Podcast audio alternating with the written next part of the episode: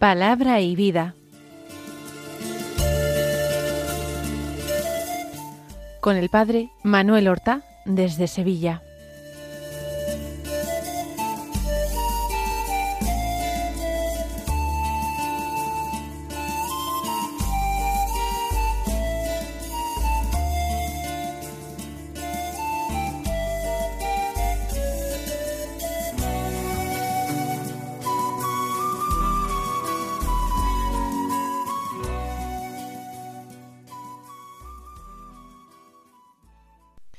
En el nombre del Padre y del Hijo y del Espíritu Santo. Amén. Alabados sean Jesús y María. Muy buenos días, queridos amigos, oyentes de Radio María y seguidores del programa Palabra y Vida. Hoy es el lunes de la novena semana del tiempo ordinario. Habíamos comenzado el tiempo ordinario después de que terminó el tiempo litúrgico de la Navidad, después de la fiesta del bautismo de Jesús, y lo llevamos hasta el comienzo de la cuaresma, hasta el miércoles de cenizas. Esas semanas entre el fin de la Navidad y el comienzo de la cuaresma fueron de tiempo ordinario. Pero vino la larga cuaresma, la intensa Semana Santa y la muy gozosa Pascua. Ahora en el Evangelio vamos a tener una lectura continuada de San Marcos. Esto hasta la semana décima inclusive, por tanto, esta y la próxima. A partir de la semana undécima comenzaremos una lectura continuada de San Mateo, a partir del Sermón de la Montaña. Además, al ser 5 de junio, la Iglesia celebra la memoria de San Bonifacio, un santo medieval, obispo y mártir, nacido en Inglaterra en torno al año 673. Se hizo monje en el monasterio de Exeter. Es una ciudad universitaria, la tercera universidad más importante de Inglaterra después de Oxford y Cambridge, una ciudad con una tradición monástica grande, y son precisamente esas escuelas monásticas las que están en el origen de la universidad. En el año 719 fue enviado a Alemania para predicar la fe cristiana. Allí fue eh, consagrado obispo de Maguncia y se encargó de ir organizando e implantando la Iglesia. Promulgó para este efecto muchas normas, leyes eclesiásticas, convocó concilios eh, provinciales o locales, pero en el año 754 fue martirizado por unos eh, frisones, un pueblo bárbaro originario de Suiza, que lo martirizó, como digo, siendo ellos paganos y rechazando violentamente el cristianismo. Vamos a escuchar la palabra de Dios entonces que se proclama en la misa. El Evangelio de San Marcos, de él tomamos del capítulo doce los versículos uno al doce que dicen así. En aquel tiempo Jesús se puso a hablar en parábolas a los sumos sacerdotes, a los escribas y a los ancianos un hombre plantó una viña, la rodeó con una cerca, cavó un lagar, construyó una torre, la arrendó a unos labradores y se marchó lejos. A su tiempo envió un criado a los labradores para percibir su tanto del fruto de la viña. Ellos lo agarraron, lo azotaron y lo despidieron con las manos vacías les envió de nuevo otro criado. A éste lo descalabraron e insultaron. Envió a otro, y lo mataron, y a otros muchos, a los que azotaron o los mataron. Le quedaba uno su hijo amado, y lo envió el último pensando respetarán a mi hijo. Pero los labradores se dijeron Este es el heredero, venga, lo matamos y será nuestra la herencia. Y agarrándolo, lo mataron y lo arrojaron fuera de la viña. ¿Qué hará el dueño de la viña? Vendrá, hará perecer a los labradores y arrendará la viña a otros. ¿No habéis leído aquel texto de la Escritura?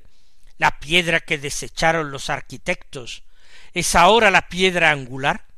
Es el Señor quien lo ha hecho. Ha sido un milagro patente. Intentaron echarle mano, porque comprendieron que había dicho la parábola por ellos, pero temieron a la gente, y dejándolo allí, se marcharon. Estamos de nuevo en la vida pública de Jesús, en su predicación itinerante por Galilea y también por Judea. Esa predicación que con frecuencia se expresaba en parábolas, parábolas que en ocasiones eran fáciles de interpretar, pero en otras ocasiones guardaban una enseñanza oculta que solamente se hacía clara, patente, para quienes tenían el Espíritu de Cristo. En esta ocasión Jesús habla en parábolas a sus enemigos, a los sumos sacerdotes, a los escribas a los ancianos. Estamos, por tanto, en Jerusalén. En Jerusalén es donde residen los sumos sacerdotes y los ancianos del pueblo son esa nobleza laica que es miembro del Sanedrín. Escribas o doctores de la ley había en todas partes, pero aquí Jesús ha mencionado a los, llamémosles así, los tres estamentos que conformaban el parlamento judío, que conformaban el Sanedrín, sumos sacerdotes, escribas y ancianos. Esta parábola, por tanto, tiene una intención concreta dirigida a ellos. El protagonista es un hombre que planta una viña, y no solamente se limita a plantar la viña en un terreno, en una tierra que le es propia, sino que construye lo necesario para que puedan ser aprovechados los frutos de esa viña. Porque la viña, si se planta, es para que produzca frutos. Él la ha plantado, la ha rodeado con una cerca para defenderla de animales salvajes o de ladrones que pudieran perjudicarla ha cavado un lagar, aprovechar la uva para fabricar vino en el lagar, construye una torre como vivienda del guarda y para vigilancia de la viña. Y por último, la arrienda a unos labradores. Los labradores son los que tienen que preocuparse de cultivar la viña, tienen que hacer las labores del campo necesarias, podar la viña, arar la tierra, etcétera, y finalmente vendimiar. La, la, tarea de los labradores es muy importante y el propietario de la viña la confía a ellos. Eso sí, a cambio de una renta, una renta que ellos pagarán una vez que se produzcan los frutos. Pero el propietario, una vez hecho todo, el terreno es suyo, la viña es suya, él ha construido la cerca, el lagar y la torre. Él lo ha hecho todo. Y ahora se marcha. Se marcha lejos. Se marcha de viaje. Aparentemente se desentiende de la viña, pero no es así. Él va a volver en el momento justo, en el momento oportuno, para pedir, para reclamar los frutos de su viña. Se marchó lejos, por un tiempo indeterminado. Indeterminado para los arrendatarios, para los labradores que iban a cultivarla. Pero él tenía perfectamente determinado y decidido cuándo iba a volver, en qué momento y en qué circunstancias. No estaba dejado nada al azar. Lo que ocurre es que él tiene paciencia y da tiempo para que los labradores puedan obtener frutos, y esos frutos no se producen de la noche a la mañana, sino que el ritmo de crecimiento de las viñas es lento, el paso de las estaciones es lento, y todo eso es necesario para que los frutos se produzcan. Cuando llega el tiempo oportuno, el tiempo que él decide, regresa, o mejor dicho, envía un criado desde el lugar en que se encuentra para que hable con los labradores y les pida su tanto por ciento del fruto de la viña. Una parte es para quien ha trabajado eh, la viña, otra parte para quien ha trabajado antes plantando la viña y levantando cerca lagar y torre, además de que es el propietario de la tierra. Envía un criado. Pero los labradores parece que ya se han olvidado del dueño, parece que se han creído que la viña es suya y que pueden hacer con ella absolutamente lo que quisieran, sin dar cuenta a nadie del uso de la viña. Por eso, a los labradores enviados los agarran, los azotan y los despiden con las manos vacías, como si ellos tuvieran alguna culpa. Hay una primera lectura evidente. Jesús está hablando de la historia de Israel. Israel es la viña del Señor, una viña que él plantó en medio de los pueblos, una viña a la que él dotó de todo lo necesario para que creciera, se engrandeciera, fructificara. Pero Dios fue enviando personajes a este pueblo, envió a los profetas para que pidieran justicia, para que pidieran santidad, para que pidieran fidelidad a la alianza contraída con Dios. Y ya sabemos cuál fue el destino de los profetas. A los profetas también los agarraron, los azotaron, los maltrataron, los expulsaron, no dieron los frutos que Dios les pedía a través de ellos.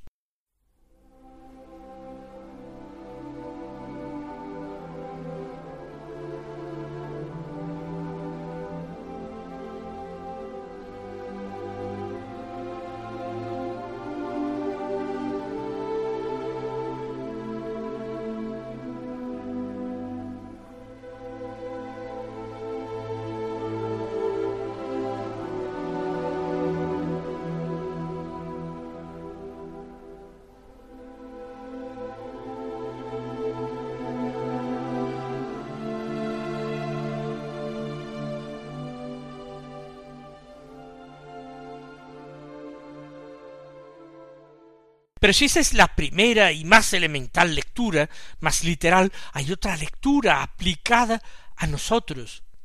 Nosotros recibimos la vida, nosotros recibimos el tiempo, recibimos nuestro cuerpo con sus miembros, con los sentidos, recibimos la gracia, recibimos la revelación, la escritura, los sacramentos de la Iglesia. ¿Cuántas son nuestras riquezas? Pero también Dios nos pide frutos, frutos de santidad y frutos de conversión. Y hay algunos hombres que piensan que todo lo que tienen lo tienen en propiedad, que esta vida la tienen en propiedad, que este mundo es suyo, que su cuerpo, con sus miembros y sentidos, es suyo, por no hablar de otros dones espirituales en los cuales incluso a lo mejor no creen siquiera no creen. Y también Dios envía enviados, profetas también de hoy día, sus ministros en la iglesia, para recordar los deberes que existen para con Dios. Y son despreciados, cuando no maltratados de palabra o de obra, estos enviados del dueño de la viña. ¡Qué injusticia! ¡Qué gran olvido! ¡Qué gran necedad! Dice el texto del Evangelio que les envió entonces de nuevo otro criado, y a éste lo descalabraron e insultaron. De nuevo sufre violencia verbal, lo insultaron, y física, lo descalabraron. El Señor tiene paciencia, a pesar de que han sido tan mal recibidos los primeros enviados, todavía les manda ese segundo enviado, esa nueva embajada, reclamando lo que le corresponde. Tras el fracaso del segundo envío, dice, envió a otro y lo mataron. Aquí fueron más allá. A la tercera mataron al enviado, exactamente igual que ocurrió con los profetas que también recibieron el castigo de la muerte, ellos que eran inocentes y que buscaban sólo ser fieles al Señor su Dios, que los enviaba y que ponía su palabra en sus labios. Lo mataron. Y a otros muchos envió. No fueron estos o este el último. No fueron solamente tres envíos, sino muchos más a otros muchos, dice el Evangelio de San Marcos, a los que azotaron o los mataron, les hicieron sufrir o incluso los llevaron a la muerte. Le quedaba entonces uno solamente a quien enviar todavía, su hijo amado, y lo envió el último, pensando respetarán a mi hijo. Nosotros nos podemos decir qué locura, qué imprudencia cómo confía en esos labradores malvados. No confiaba en los malvados labradores, confiaba en su hijo, que era la misma bondad, confiaba en su hijo, que era una imagen perfecta de él mismo. Si él mismo había tenido la bondad de arrendar su viña, pensaba que si lo volvían a ver, lo respetarían. Y viendo a su hijo, lo estaban viendo a él.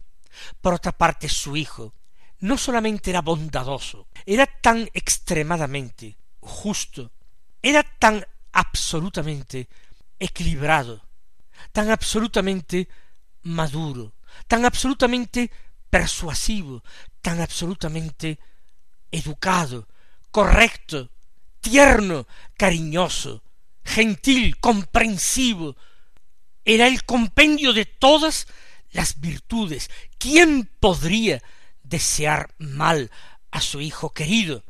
Nadie.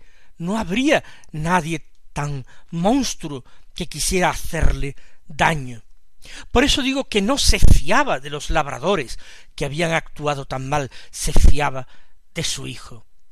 Les envió a su hijo el último, pensando respetarán a mi hijo, lo querrán.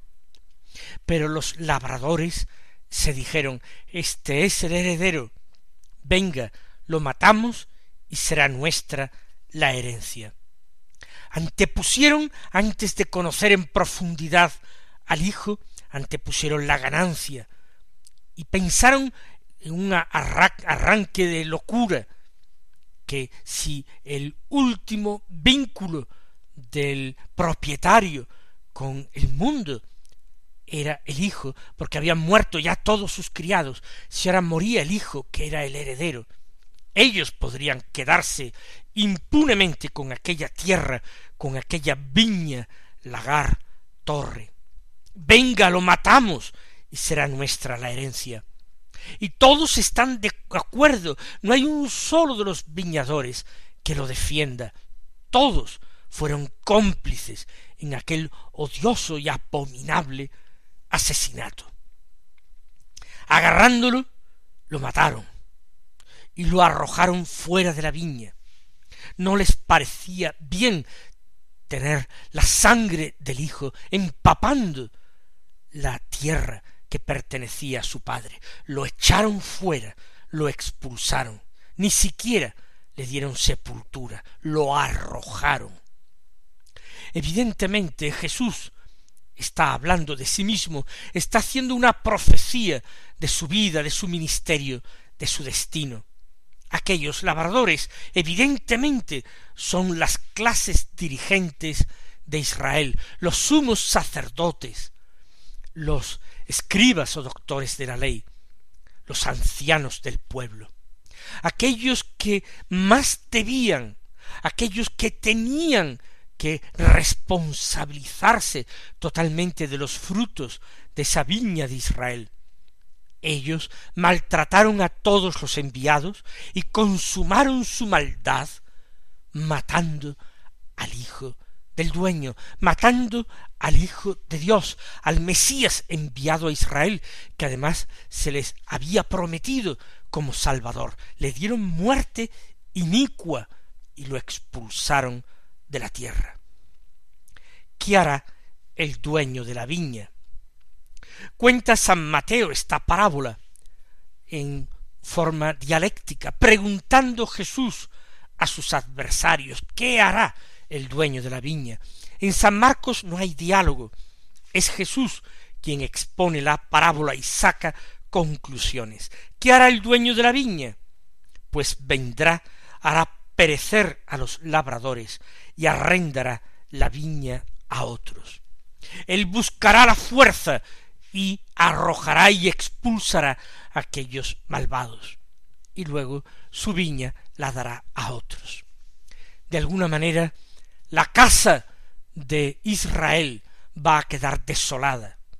El templo, que era el encanto de sus ojos, como se le llama en la escritura, va a quedar vacío, abandonado. Nunca jamás la gloria de Dios habitará en él. Nunca más la presencia de Dios se hará cercana en aquel lugar. La casa les quedará vacía. Él hará perecer a aquellos malvados labradores. Y se buscará un grupo de nuevos labradores. Se forjará un nuevo pueblo que les sea fiel, que produzca frutos y se los dé a su tiempo. Y cita el Señor la Escritura. ¿No habéis leído aquel texto de la Escritura? La piedra que desecharon los arquitectos es ahora la piedra angular. ¿Es el Señor quien lo ha hecho? ¿Ha sido un milagro patente? Se trata de un versículo del Salmo 118, el que está citando Jesús.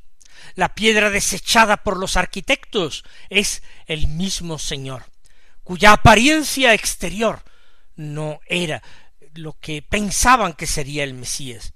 Sin embargo, para Dios es la piedra angular del nuevo edificio, del nuevo templo. Es el Señor quien lo ha hecho. Ha sido un milagro patente, ha sido intervención de Dios, ha sido el poder de Dios que se está forjando y preparando un pueblo nuevo. Entonces dice San Marcos que intentaron echarle mano. Jesús está en Jerusalén, se acerca la Pascua. Comprendieron que había dicho la parábola por ellos. No estaban tan ciegos, pero temieron a la gente. Y esto nos llama la atención. No temieron a Dios, temieron a la gente. El temor de Dios era mucho más evidente.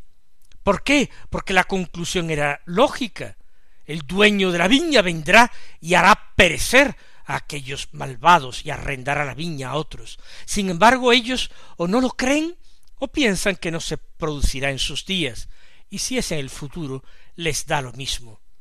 Temieron a la gente, temieron lo que diría la gente y cómo reaccionaría, y dejándola allí, se marcharon. Terrible conclusión de este texto. Mis queridos hermanos, que el Señor os colme de bendiciones y hasta mañana si Dios quiere.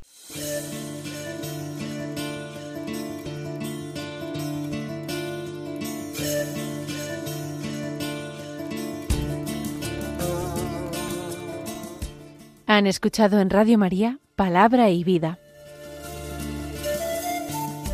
un programa que dirige el Padre Manuel Horta.